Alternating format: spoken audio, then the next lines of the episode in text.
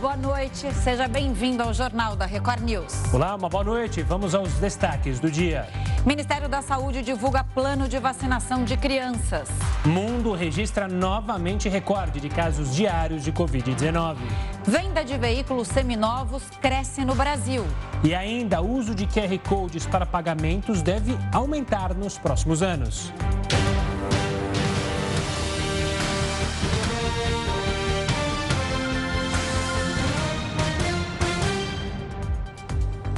O Ministério da Saúde apresentou hoje o cronograma de vacinação contra a Covid-19 para crianças de 5 a 11 anos.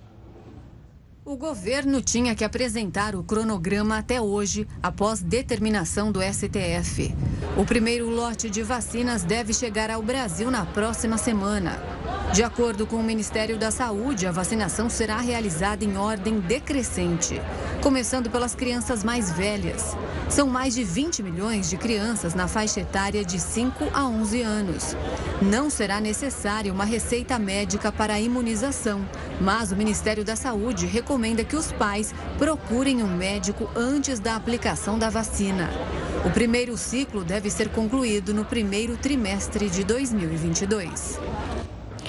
Continuamos nesse assunto com Matheus Scavazini. Matheus, boa noite. Na prática, como fica o cronograma e a entrega das doses pediátricas? Boa noite, Camila, Gustavo. As primeiras doses destinadas a esse público-alvo devem chegar no Brasil a partir da semana que vem. Serão enviadas 1 milhão e 200 mil doses do imunizante da Pfizer, que foi o único aprovado pela Agência Nacional de Vigilância Sanitária até o momento, para crianças de 5 a 11 anos de idade.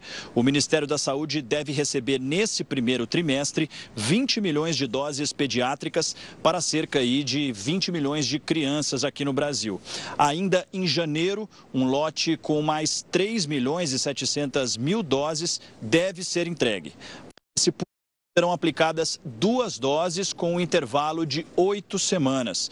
De acordo com a Pfizer, a vacina demonstrou mais de 90% de eficácia para essa faixa etária e países como Estados Unidos, Finlândia e Espanha apresentaram resultados robustos na produção de anticorpos e segurança da vacina.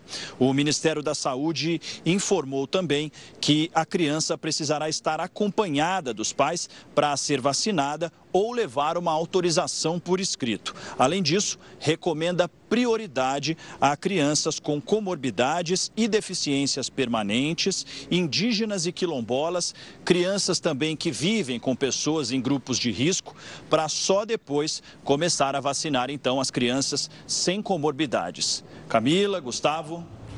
Obrigado pelas informações, Matheus. Uma ótima noite e até a próxima. Para falar mais sobre a decisão do governo em não exigir receita médica para vacinar crianças de 5 a 11 anos, o Jornal da Record News convida Carla Kobayashi, infectologista do Hospital Sírio-Libanês.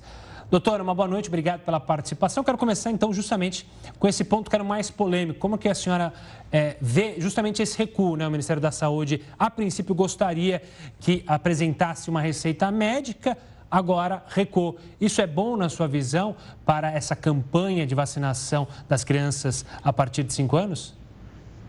Boa noite.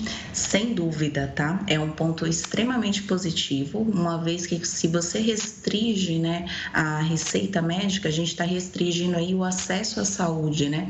Então, a gente consegue somente com essa é, necessidade agora que a gente tem de uma autorização ou simplesmente a criança estar acompanhada do seu responsável, né? É, isso já facilita muito o acesso que essa criança vai ter, né, dessa faixa etária de 5 a 11 anos a vacinação, ao imunizante, tá? Doutora Carla, boa noite. É o seguinte, pelo cronograma do Ministério da Saúde, primeiro começa a vacinação das crianças mais velhas, de 11 anos, e aí vai descendo né, nessa, pela faixa etária. Não seria melhor fazer um multirão e todo mundo que quisesse levar o seu filho a vacinar, que levasse, em vez de colocar um escalonamento de idade? Faz muita diferença começar pelos mais velhos para ir para os mais novos? Não faz tanta diferença, né? Porque a gente vai ver que o intervalo que isso vai acontecer é um intervalo curto. A gente, é, como a sua matéria mesmo mostrou, né? A gente vai ter já no primeiro trimestre aí de, de 2022 a maior parte dessa população, desses 20 milhões aí de crianças entre 5 e 11 anos já imunizadas, né? O que faz diferença é a gente conseguir organizar ali um calendário para que a gente tenha também estrutura para receber essas crianças no, na unidade de vacinação, né?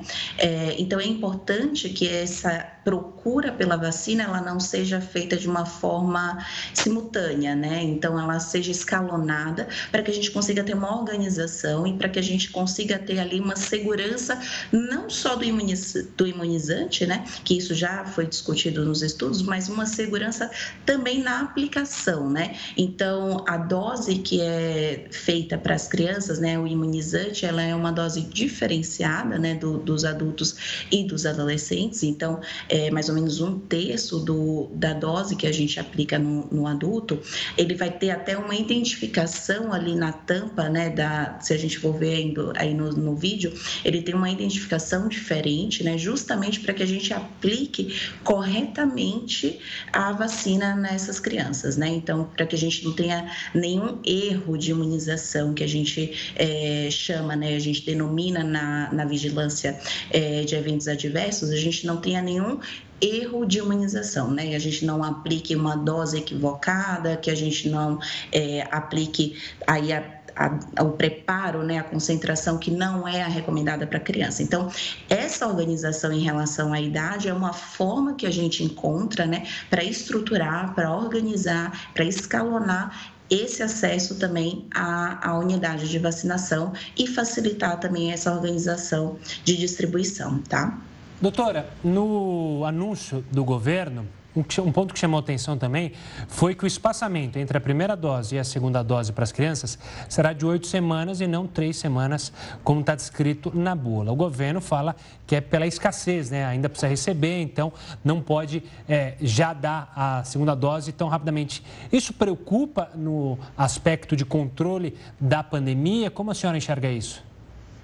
Não, na verdade tem essa questão de, de suprimento, né, de você ter o, o, o imunizante suficiente para conseguir atingir aí toda a, a população específica e justamente por esse detalhe que a gente estava discutindo antes, né, a questão da dosagem, né, a composição, ela, a concentração, ela acaba sendo diferente, né, então você precisa realmente receber o imunizante apropriado, específico para aquela faixa etária.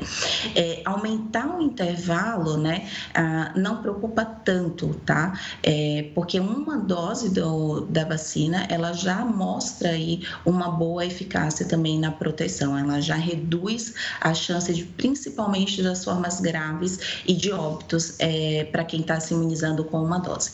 Lembrando que é extremamente importante a gente completar o esquema vacinal com as duas doses, tá? Porque só com as duas doses que a gente consegue atingir ali a eficácia dos 90% a mais que está descrito na bula, tá?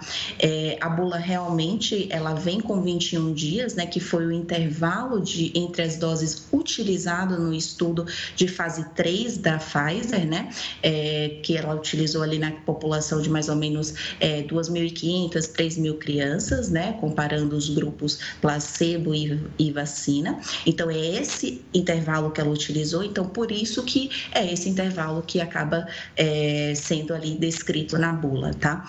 Mas ampliar um pouco esse intervalo é, não tem um, um, prejuízo grande em relação à resposta e à eficácia da vacina, tá? Em relação à pandemia em si, ao controle da, pande da pandemia, talvez a gente tenha aí mas, uma perda, mas nada que vai mudar o cenário, né? Porque a primeira dose já traz uma, uma, uma boa imunidade e a gente já tem aí uma boa parcela da população adulta, né? Que é, convive com essas crianças já imunizada, tá? Doutora, eu queria falar mais sobre esse ponto, que é uma questão muito importante, sobre uma dose, duas doses e esse intervalo. É, as crianças estão aí na iminência de voltar à escola de forma presencial. Quando a gente fala, não, não tem nenhuma vacina, melhor uma dose. Mas, como você mesmo disse, para ter mais de 90% de eficácia, o melhor seria ter a vacinação com duas doses. Aí o ministro da Saúde disse hoje na divulgação do calendário, não, não tem atraso, não tem atraso, porque também o calendário não começou, mas de fato a, as crianças vão voltar a estudar, boa parte delas, só com uma dose. O ideal, estou falando no mundo ideal, não seria melhor que as crianças voltassem para a escola com as duas doses já aplicadas? Olha, o ideal seria esse, com certeza, né? Mas eu acredito que no cenário que a gente está, a gente teve aí o Brasil como um dos países que mais sofreu em relação ao número de dias é, de crianças fora da escola, né? Durante essa pandemia. A gente tem aí levantamentos é, da América Latina e, e o Brasil se destacou em relação a isso. Então, deixar as crianças mais tempo fora da escola, né? Aumentar aí esse número de dias que a gente tem das crianças fora é, do seu ensino presencial, é, somente para aguardar uma segunda dose, eu acho que isso aí se torna mais prejudicial até é, no contexto aí sócio-psicológico, né, das crianças, tá? Então, não tem uma insegurança, né, as escolas a gente já conseguiu avaliar nesse decorrer de 2021, né, que a gente teve também já a liberação do, do ensino presencial em grande parte dos estados no Brasil, né, é, e a gente já viu que a criança frequentando a escola com as medidas né, é, preventivas que a gente fala, né, as medidas ali de segurança, a higienização de mãos, o uso correto de máscara, né, o distanciamento nos locais dentro da escola, principalmente agora, né, o restante dos funcionários, todos os professores, né, toda a equipe de apoio da escola estando vacinada, isso já reduz e muito qualquer tipo de risco ali dentro da escola, tá? É claro que a gente não tem nenhum cenário no mundo hoje, né? seja isento de qualquer risco em relação à infecção pelo Covid, né? Que seja zero risco. Mas a escola é sim um local seguro, né? É, visto toda a nossa experiência de 2021 que a gente teve. E Acho que, assim, como opinião, não. Acho que retardar ou deixar mais tempo as crianças fora do seu ensino presencial seria um pouco mais prejudicial, sim, tá? Uma dose já vai ajudar bastante na imunidade dessas crianças. Bom saber, até porque o Brasil vive uma experiência tardia em relação a outros países. Então, a gente está vendo o movimento que acontece na Europa, nos Estados Unidos, e o que se vê hoje na volta às das aulas é que muitas escolas estão abertas, as escolas batem nessa tecla que as crianças têm que ir para a escola, só que os professores, eles estão pegando a variante Ômicron e muita gente, muitas escolas não têm profissionais para dar essas aulas. Vamos ver como vai ser aqui no Brasil, quanto antes acontecer a vacinação de toda a população, melhor para todos nós. Doutora, obrigada, viu, pela participação e pelas explicações ao Jornal da Record News. Até uma próxima. Obrigado, doutora. Ela, desde o primeiro dia do ano, passageiros que chegam do exterior podem trazer até mil dólares em produtos, sem ter que pagar impostos na alfândega. O valor foi modificado após 26 anos. Os números equivalem a aproximadamente R$ 5.600 no câmbio de hoje. Isso vale para quem chega de avião ou navio. A medida também ampliou o limite para compras nas lojas francas, conhecidas como free shops para passageiros que chegam ao Brasil por via terrestre ou marítima. O limite passou de 300 para 500 dólares. Segundo a Receita, o ajuste no valor foi para minimizar os efeitos da inflação em todo o mundo nas últimas décadas. Vamos agora com a opinião do comentarista Augusto Nunes. Boa noite, Augusto. Boa noite, Camila. Boa noite, Gustavo. Boa noite a você que nos acompanha.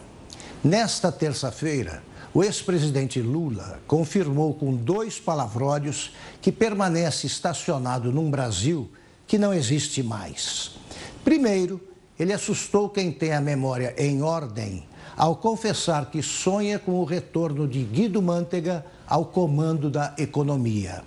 Em seguida, Lula debochou de quem tem juízo com a revelação de que, caso regresse ao Planalto, vai revogar os avanços da legislação trabalhista ocorridos em 2018, no governo de Michel Temer. Nos oito anos de governo Lula, Manteiga foi ministro do Planejamento, presidente do BNDES e ministro da Fazenda, cargo que manteve no primeiro mandato de Dilma Rousseff. Ele fez o que pôde para engordar a verdadeira herança maldita que cairia no colo de Temer. Transformou o BNDES, por exemplo, em financiador de ditadores africanos e vigaristas nativos promovidos a campeões nacionais. No governo Dilma, Manteiga foi um dos parteiros da desastrosa nova matriz econômica. Pelo visto, Lula não se contenta com uma volta ao passado. Ele sonha com a obstrução do futuro. O presidente Jair Bolsonaro deixou o hospital pela manhã desta quarta-feira. Jair Bolsonaro chegou em Brasília ainda no começo da tarde. O médico que acompanha o estado de saúde do presidente explicou que ele precisou usar uma sonda gástrica e cortar a alimentação sólida. Com isso, o intestino voltou a funcionar normalmente. Bolsonaro vai precisar seguir uma dieta especial e evitar exercícios pesados por uma semana. Essas mesmas orientações precisaram ser seguidas na última internação do presidente, quando ele teve o mesmo problema em meados do ano passado. Com a rápida recuperação, as viagens programadas para esse mês foram confirmadas. Usina hidrelétrica de Itaipu registra a menor produção de energia em 26 anos. É, daqui a pouco que a gente fala sobre isso. O Jornal da Record News volta em instantes. O Jornal da Record News está de volta. Lembrando que você pode acompanhar a gente ao vivo pelo R7, YouTube, Facebook, Twitter e também no aplicativo da Record News. Pesquisadores franceses identificaram uma nova variante da Covid-19. Ela foi batizada de IRU. A cepa foi descoberta há algumas semanas por cientistas do Instituto Hospitalar Universitário de Marsella. De acordo com eles, a variação é derivada de uma outra registrada pela primeira vez na República do Congo em setembro do ano passado. A nova variante apresenta 46 mutações e uma delas está associada a um potencial aumento da transmissão do vírus. Os cientistas relataram que o primeiro caso dessa cepa foi detectado na cidade de Forcalquier, no departamento de Alpes da Alta Provença. Outros foram identificados na região de Marsella e estão ligados a viagens a Camarões, que faz fronteira com a República do Congo. Ao todo, são 12 casos confirmados da variante Ihu. A pesquisa ainda não foi validada por outros membros da comunidade científica. E os casos de gripe e de Covid têm aumentado a ocupação de leitos nos hospitais da rede pública, isso em todo o país. Em Belo Horizonte, por exemplo, os leitos de enfermaria no SUS para a Covid estão com lotação máxima.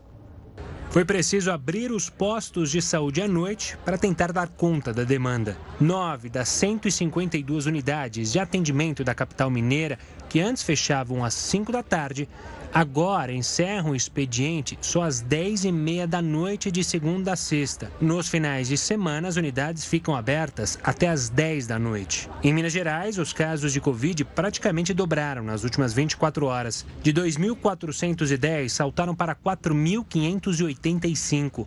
191 testes positivos por hora. As explicações prováveis para isso são. Uh a grande movimentação das pessoas no final de ano e, adicionalmente, é, entra uma nova cepa, a Omicron, uma variante que tem alto poder de disseminação, de infecção entre as pessoas. O aumento nas internações tem sido registrado em várias partes do país. Em Salvador, o índice de ocupação de leitos de UTI para a Covid está em 62%. Ontem era de 56. Florianópolis tem mais de 70% de ocupação e Campo Grande, em Mato Grosso do Sul, está com mais de 86% dos leitos de Covid ocupados. Na Grande São Paulo, a taxa de ocupação é de quase 35%. Aqui em Belo Horizonte, não há mais leitos públicos de enfermaria disponíveis para Covid e gripe. Hoje, a Prefeitura anunciou a abertura de 70 novas vagas para tentar diminuir a fila de espera por atendimento. Márcia conseguiu a radiografia para a filha, mas falta o médico para diagnosticar se a menina de 8 anos está com gripe ou Covid. Sentindo muita falta de ar, né? Desconforto no corpo, nariz entupido e muita febre. No Rio de Janeiro, o número de casos confirmados de Covid-19 aumentou 41 vezes em menos de um mês, isso, hein? Os dados são da primeira semana de 2022 e, claro, acendem um alerta na cidade. Vamos então falar com o repórter Pedro Paulo Filho, que tem melhor esses números para gente e pode dar um panorama da situação, né, Pedro? Boa noite para você. Qual seria o motivo para esse aumento? É a Omicron? Olha, Camila, de acordo com especialistas, tem influência da Omicron e também tem muito relação que estaria por trás disso? As férias escolares e pouco depois as festas de fim de ano que teriam impulsionado aí esses números que a gente está começando a verificar agora no início do ano. Antes de tudo, uma boa noite para você, boa noite, Gustavo, a todos que acompanham o Jornal da Record News.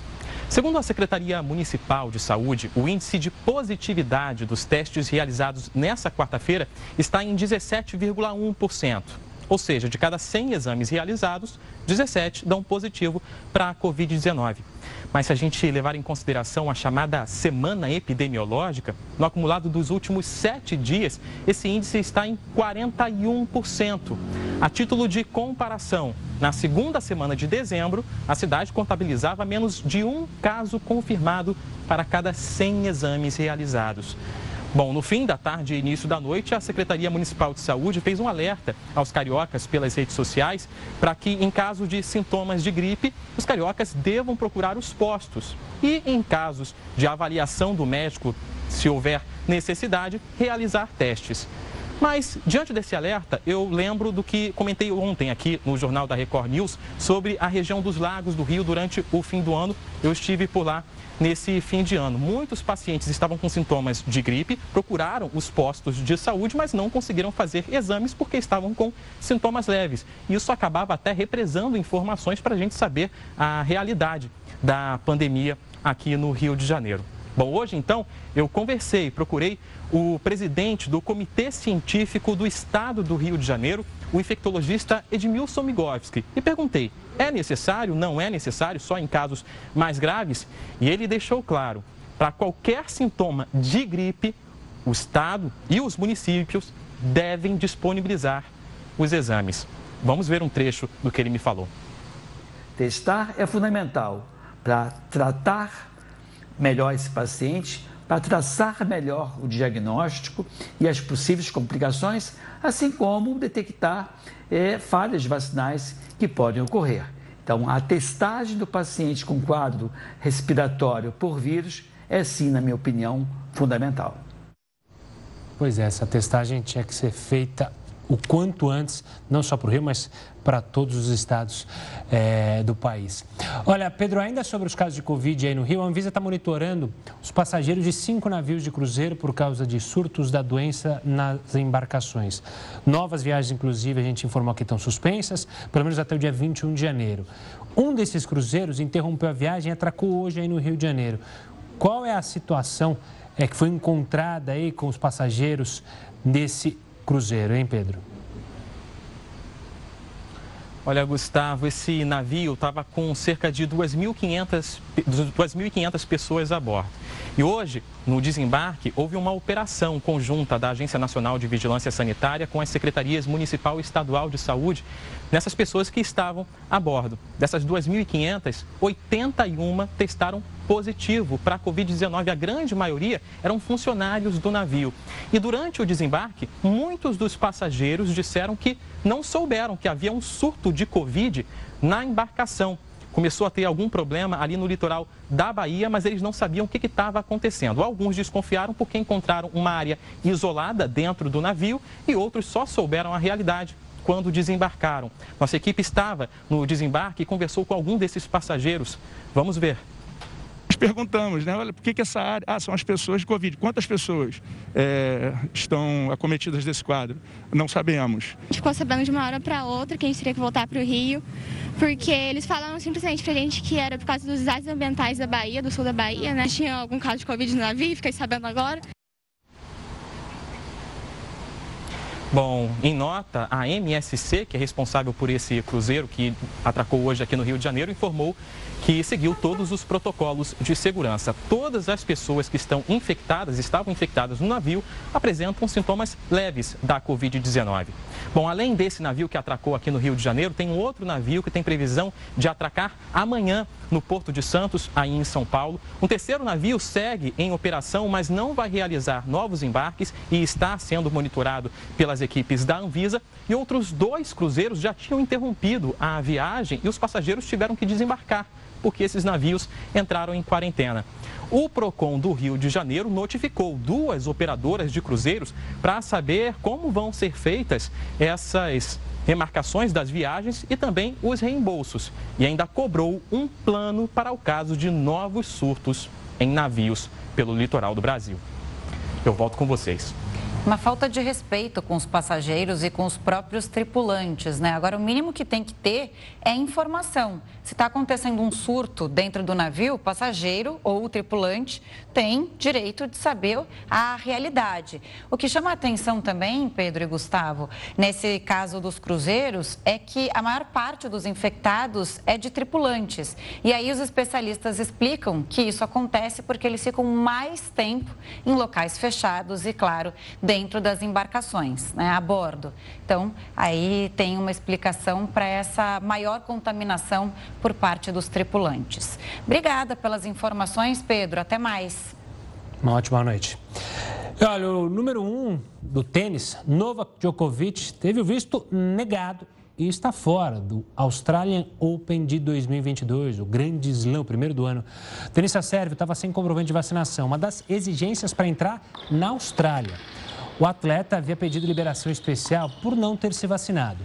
A medida foi negada e Djokovic não vai defender o título que conquistou no ano passado. Aí eu me lembro, Camila e você de casa, que a gente teve uma Copa América, Copa América não, jogo das eliminatórias é, do, do, da Copa do Mundo, Brasil e Argentina. E que teve uhum. jogador argentino com comprovante falso, uma farra, aí teve que entrar em campo um funcionário da Anvisa para tirar esses quatro jogadores que estavam respondendo criminalmente. Viu como que funciona? É simples. Não tinha ou não estava seguindo as regras do país, você não deixa entrar. Ponto final. Novak Djokovic é o número um do mundo, era o atual campeão, não entrou, porque ele não seguiu a regra do país. o Djoko não revela se ele tomou a vacina ou não. De qualquer forma, ele não pôde entrar no país e ele tinha uma licença é, na verdade, pra, ele repente... não revela por que ele não tomou a vacina. Ah, tá. É, diz que é uma licença médica, mas não revela qual é essa licença médica, qual é o motivo para você não tomar essa vacina. E a Austrália falou, olha, se não houver um motivo realmente sério a gente não vai liberar. Quer dizer, então ele não, não falou o motivo ainda, né? Essa é a grande questão e aí ele corre o risco de ser deportado. Vamos ver se ele vai mostrar essa autorização para poder entrar no país ou se de fato ele vai ser mandado de volta para casa. Número de pessoas baleadas no Rio de Janeiro, uma triste realidade, subiu em dezembro. O Instituto Fogo Cruzado divulgou hoje o número de mortos e feridos por arma de fogo. Foram mais de 154 pessoas na região metropolitana do Rio de Janeiro, sendo 77 mortos e 77 feridos. Um aumento de mais de 59% comparado aos outros meses do ano. O número equivale a quase cinco baleados por dia. É mais que o dobro que o registrado em dezembro de 2020, quando 97 pessoas foram atingidas e 47 perderam a vida. Em dezembro, cinco crianças foram baleadas e, felizmente, todas sobreviveram. Apesar do aumento em mortes e feridos, o Instituto registrou que houve queda de 13% nos tiroteios. E a usina hidrelétrica de Itaipu registrou a menor produção de energia em 26 anos. Esse é o terceiro ano consecutivo que o número de energia produzida segue em queda, está em queda.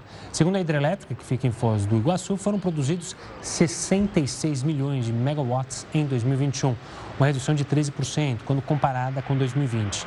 A falta de chuvas na região seria o principal motivo dessa queda.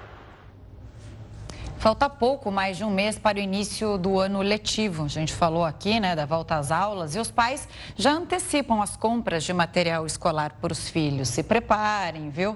Bom, para entender mais sobre os gastos, a gente conversa agora com Alexandre Chaia, que é professor de finanças do Instituto de Ensino e Pesquisa. Boa noite, Alexandre. Bem-vindo ao Jornal da Record News. A inflação bateu forte também nos produtos do material escolar?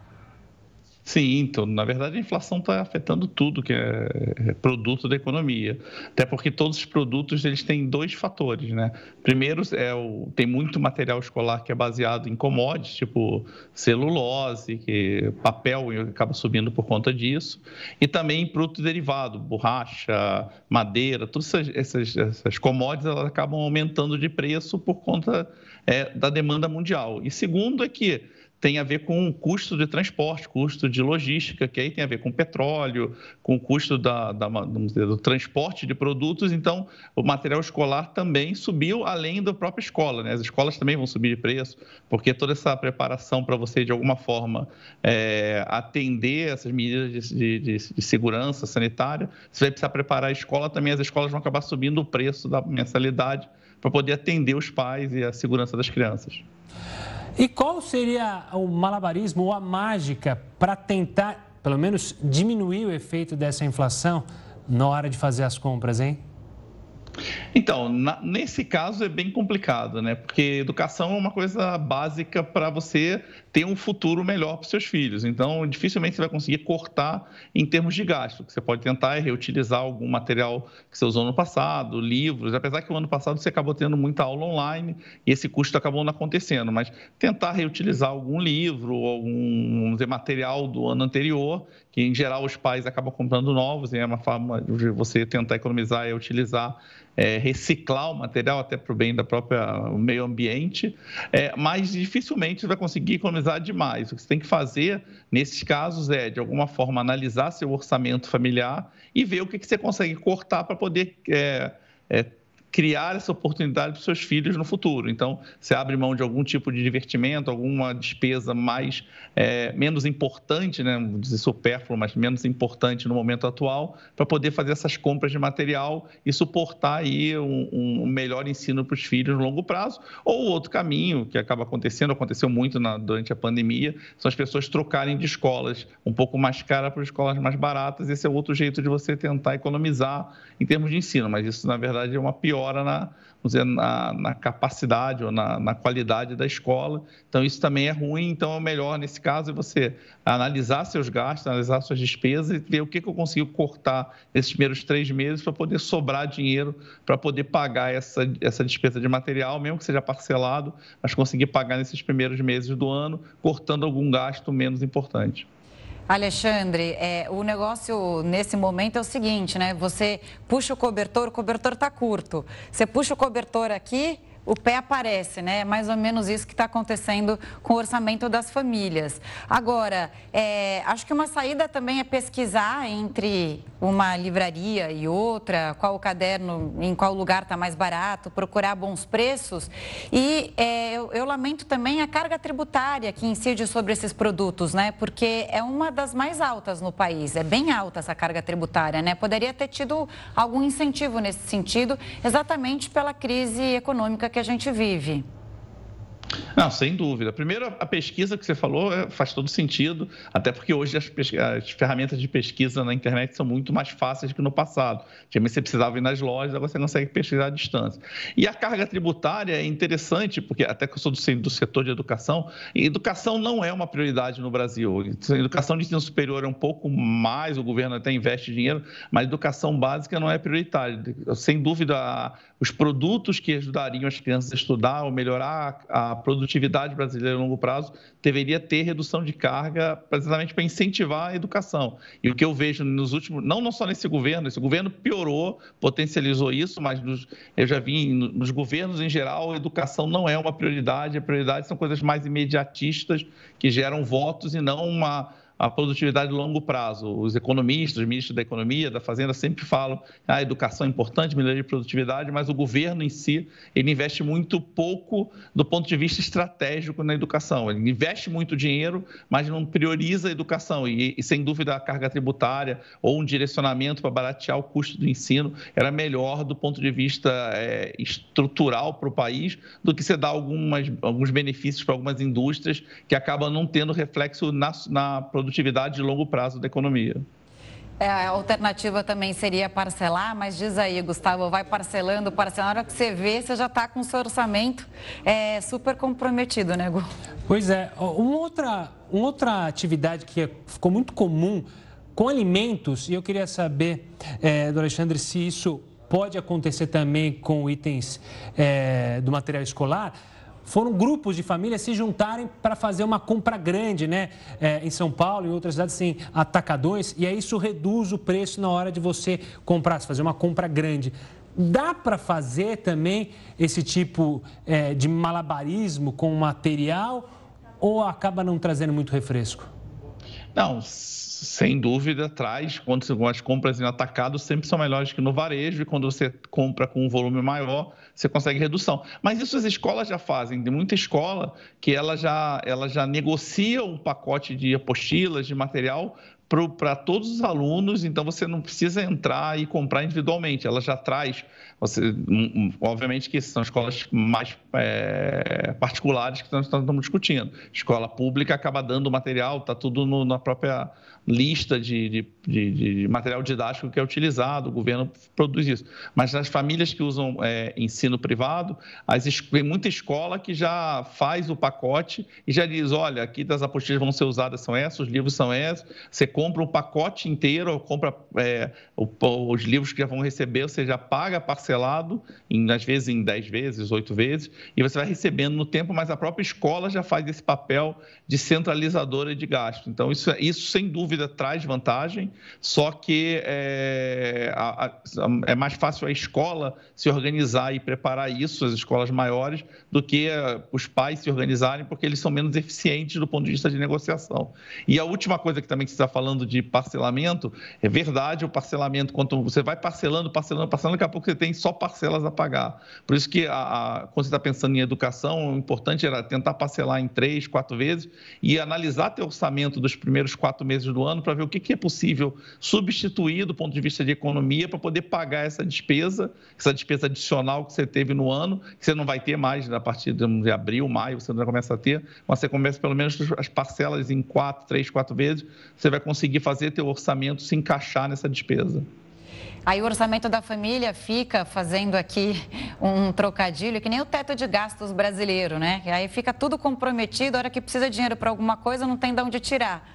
A gente achou uma solução, mas dentro das famílias é mais difícil. É. Obrigada, Alexandre, Sim, pela Obrigado participação. O governo consegue estourar o teto de gastos, a gente não tem outra solução. Não tem né? de onde tirar. Bom, o preço dos imóveis no Brasil subiu quase meio por cento em dezembro e fechou o ano com um crescimento de 5%.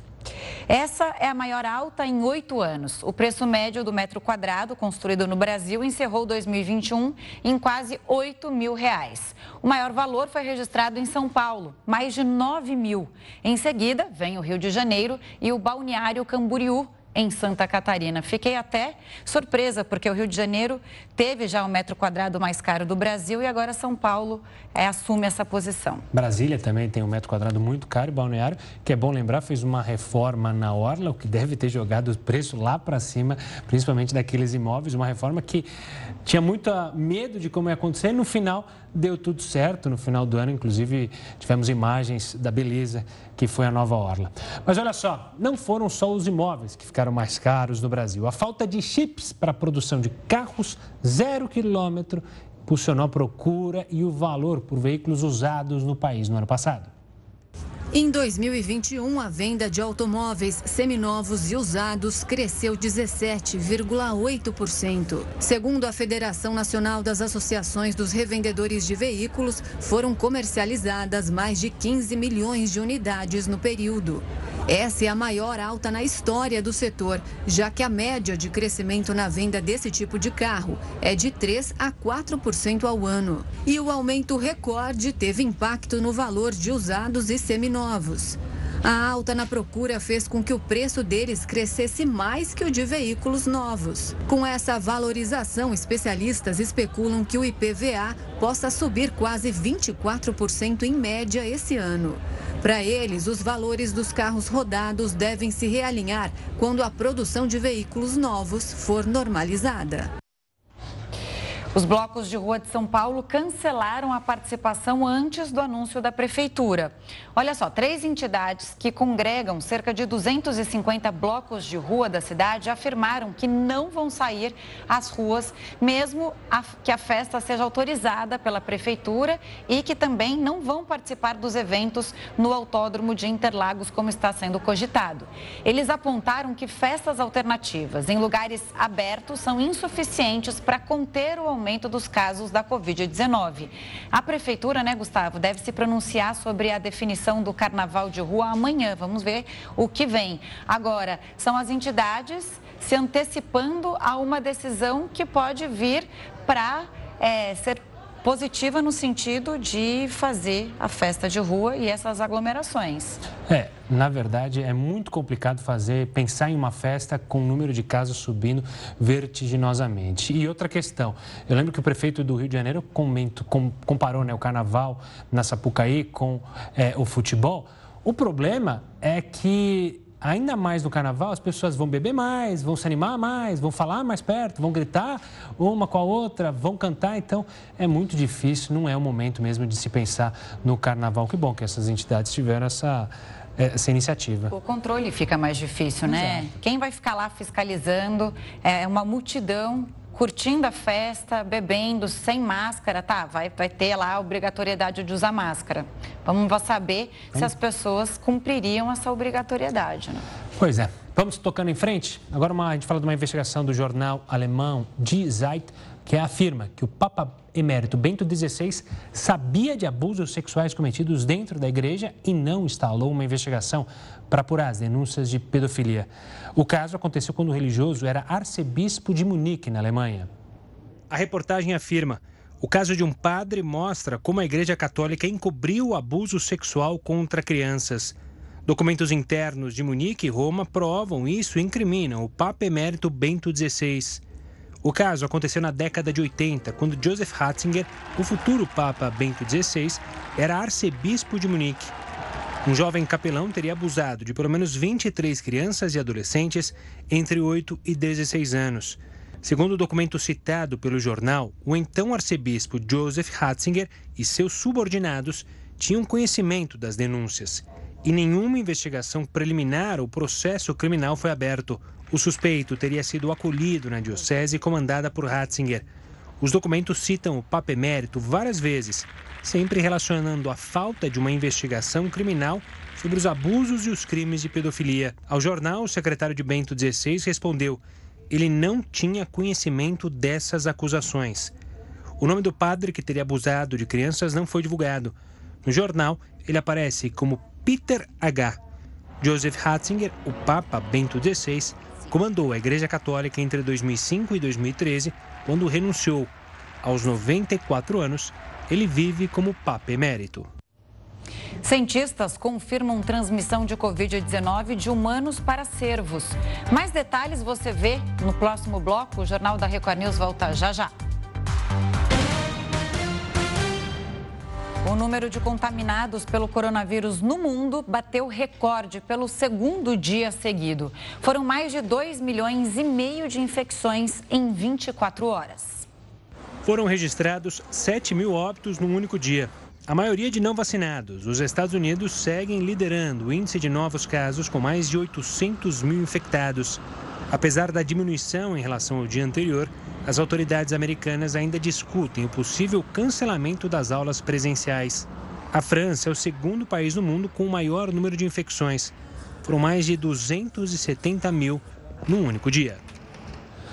E olha, cientistas confirmaram a transição de Covid-19 de humanos para cervos. Diversas regiões dos Estados Unidos confirmaram veados, veados selvagens infectados. Ainda há evidências que o vírus está se espalhando entre os animais e que pode chegar a cerca de 30 milhões de casos. Cientistas acreditam que, por causa das infecções dos animais, a pandemia pode, inclusive, se prolongar e o maior receio é que os animais criem uma nova mutação ou permitam que alguma variante que não está mais em circulação retorne. Pela primeira vez, a Marinha dos Estados Unidos tem porta-aviões nuclear sob comando de uma mulher. Fique com a gente, o Jornal da Record News volta em um minuto. Já estamos de volta agora para falar do Afeganistão, que tem enfrentado, continua enfrentando uma grave crise financeira desde que o Talibã tomou poder há pouco mais de quatro meses. Uma enorme parcela da população do Afeganistão começou o ano com fome. Quase 23 milhões de pessoas estão sendo afetadas, além das acusações de execuções, tratamento às mulheres e ameaças de conflitos com o Estado Islâmico. A população vive abaixo da linha da pobreza e a falta de suprimentos tem aumentado devido à instabilidade política, social e econômica. Ao mesmo tempo, o Talibã procura construir relações internacionais e apela pelo fim das sanções dos Estados Unidos e de outros países. O ministro ministro das Relações Exteriores afegão Amir Khan Muttaqi afirmou que o Talibã não quer deixar o país enfraquecido. Tornar o Afeganistão instável ou ter um governo afegão fraco não é do interesse de ninguém. A situação tem feito órgãos doarem suprimentos ao país. Além de receberem 280 milhões de dólares para assistência humana, a Índia enviou mais de duas toneladas de medicamentos. Em algumas regiões do país, as pessoas estão vendendo os próprios filhos para sobreviverem. Pela primeira vez na história da Marinha dos Estados Unidos, um porta-aviões nuclear é liderado por uma mulher. Amy Baum Schmidt assumiu o comando da embarcação durante uma cerimônia em agosto do ano passado. Agora, ela é responsável pelo USS Abraham Lincoln, navio de guerra norte-americano que serve de base aérea móvel. A transportadora partiu nesta segunda-feira da base aeronaval de San Diego, na Califórnia, como parte de uma operação global de segurança marítima. Pagamentos através de QR Code devem crescer em 2022. O Jornal da Record News volta em instantes com essa informação. Treze pessoas morreram, entre elas sete crianças, num incêndio nos Estados Unidos. Várias famílias moravam na casa de três andares que pegou fogo na Filadélfia. O fogo se espalhou rapidamente. Apenas oito moradores conseguiram escapar a tempo. Os bombeiros levaram quase uma hora para apagar as chamas. O caso ainda é investigado pela polícia. Estudos apontam que haverá um aumento de pagamentos através de QR Code nos próximos anos. Mesmo com a falta de interesse e problemas operacionais, os pagamentos por QR Code devem crescer. Nessa nova projeção, os métodos alternativos de pagamento poderão ser através de celular, QR Code e até mesmo de mensagens de texto. Em dezembro, uma empresa divulgou um estudo sobre o cenário de pagamentos em 2025 e 2030 no mundo. A pretensão é que o número de transações sem dinheiro em espécie quase triplique em oito anos. Os bancos devem continuar crescendo, mas essa nova técnica também será importante e com um produto mais alinhado. Os brasileiros também vão ter que se adaptar pois já é grande a possibilidade de encontrar bastante QR Code nas ruas esse ano.